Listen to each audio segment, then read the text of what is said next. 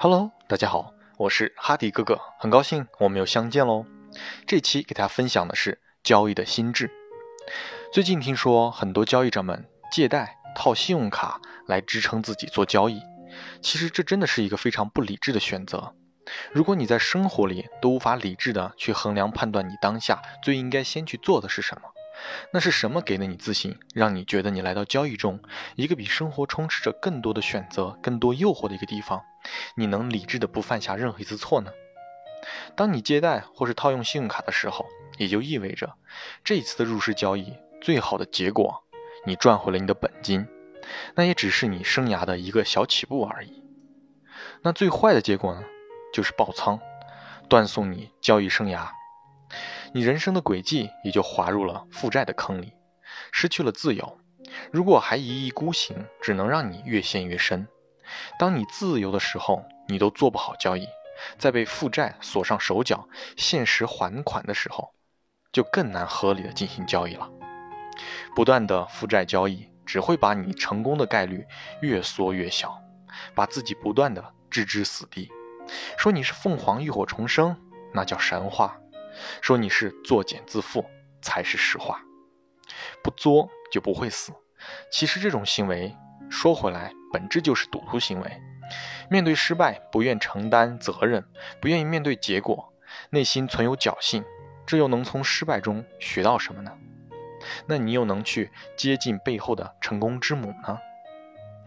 这种借贷套用信用卡的赌徒行为，本就不应该是一个交易者的选择。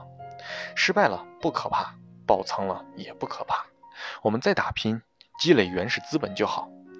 选择做我们能力范围内的交易，一点一点的成长。这才是健康的方式，再不济也不至于断送自己，搞得难以翻身，对生活无望。郑重的再次劝诫各位，交易有风险，入市需谨慎啊！我也是一直在思考，为什么这样的行为屡见不鲜？我们的意识的思维里到底出现了什么问题？观察到这不是各个单人的心智问题，而是形成了一个一定的群体，那就说明了。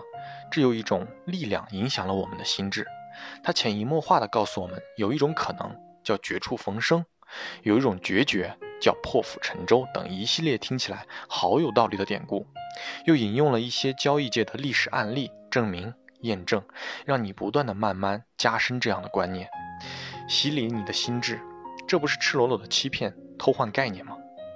绝处逢生说白了就是本来就是要死，没死只是运气好。破釜沉舟，人家就是在打仗，绝境不是你死就是我亡，激发士气，最后一搏决战用的方法。但没有哪个将领傻到还有选择的时候跟敌人玩破釜沉舟。那凤凰浴火重生，那人家本来就是凤凰，人家本来之前就是个职业交易者，概率和能力是不一样的。鸡跳进火堆里出来，有多大概率变成凤凰呢？大概率也只能是香喷喷的烤鸡吧。变成市场的美味，或是无良服务商、销售业务员等等，甚至是你好友利链条里的盘中餐而已。醒醒吧，不要再被愚弄了，用我们的理智，好好的把心智拉回来吧。之前也看到一句话，说现代社会的三粒毒药：消费主义、性自由和成功学。消费主义以品牌为噱头，以时尚为药效，将人卷入无止。无止休的购买与淘汰的恶性循环中，恋物成瘾；性自由以人性为噱头，以性爱为药效，不断释放暧昧与激情的烟雾弹，纵欲成瘾；成功学以速成为噱头，以名利为药效，误导急于走捷径的人，做人上人的年轻人投身其中，投机成瘾。大家听起来是不是在我们身边并不陌生？甚至还有很多朋友沉迷其中呢？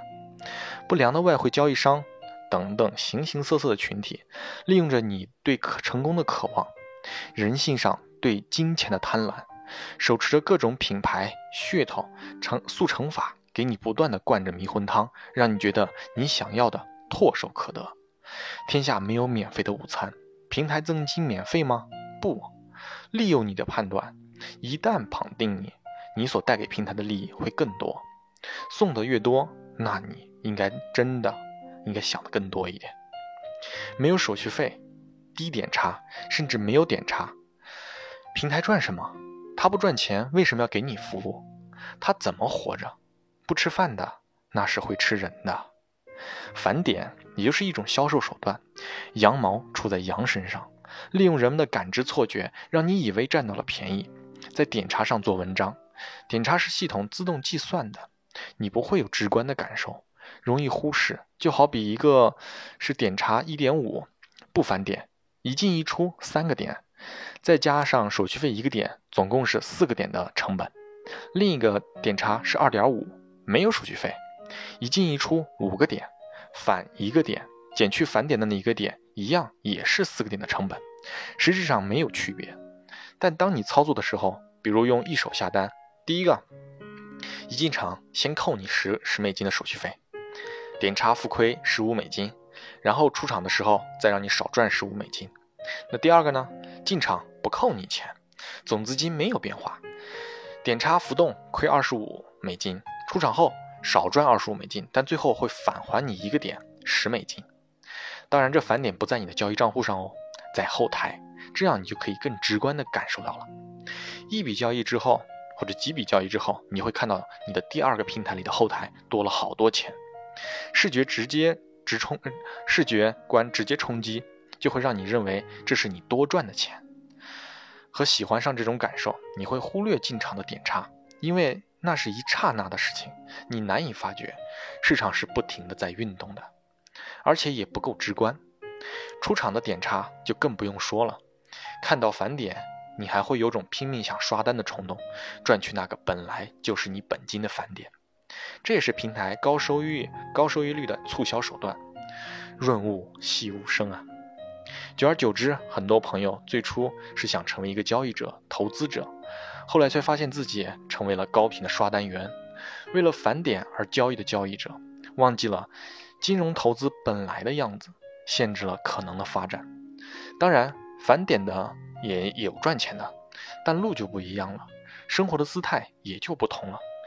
分享一下我知道的刷单员，他是金融公司里，他是金融理财公司的一个编制，用客户的钱给公司洗出来利润，风险是客户承担，平台与金融公司双赢。如果是自己刷呢，别人把你卖了，就给你一颗糖，你还开心的吃着糖，念着别人的好，能活着。都是靠的自己，平台是不会多给你一毛钱的，因为这种利益的甜头在市场中推广至今，在我看来，宁可手续费多一点，也不想点差高一点，因为在市场里会碰到很多次就差那一点的感觉和情况。生涯很长，什么是大，什么是小，还是要看清楚的。最后，我想说一句，立志成为交易者的。在相对安全的基础上，找一个你信任的平台，用较低的交易成本，踏踏实实的把心用到怎么提升自己专业能力上面吧，这才是最根本的。心智是一个人成熟的基石，希望大家的交易心智突出重围，独立强大的从市场中赚取属于你的财富和人生吧。好，这期先讲到这里，我是哈迪哥哥，那么我们下期再见喽。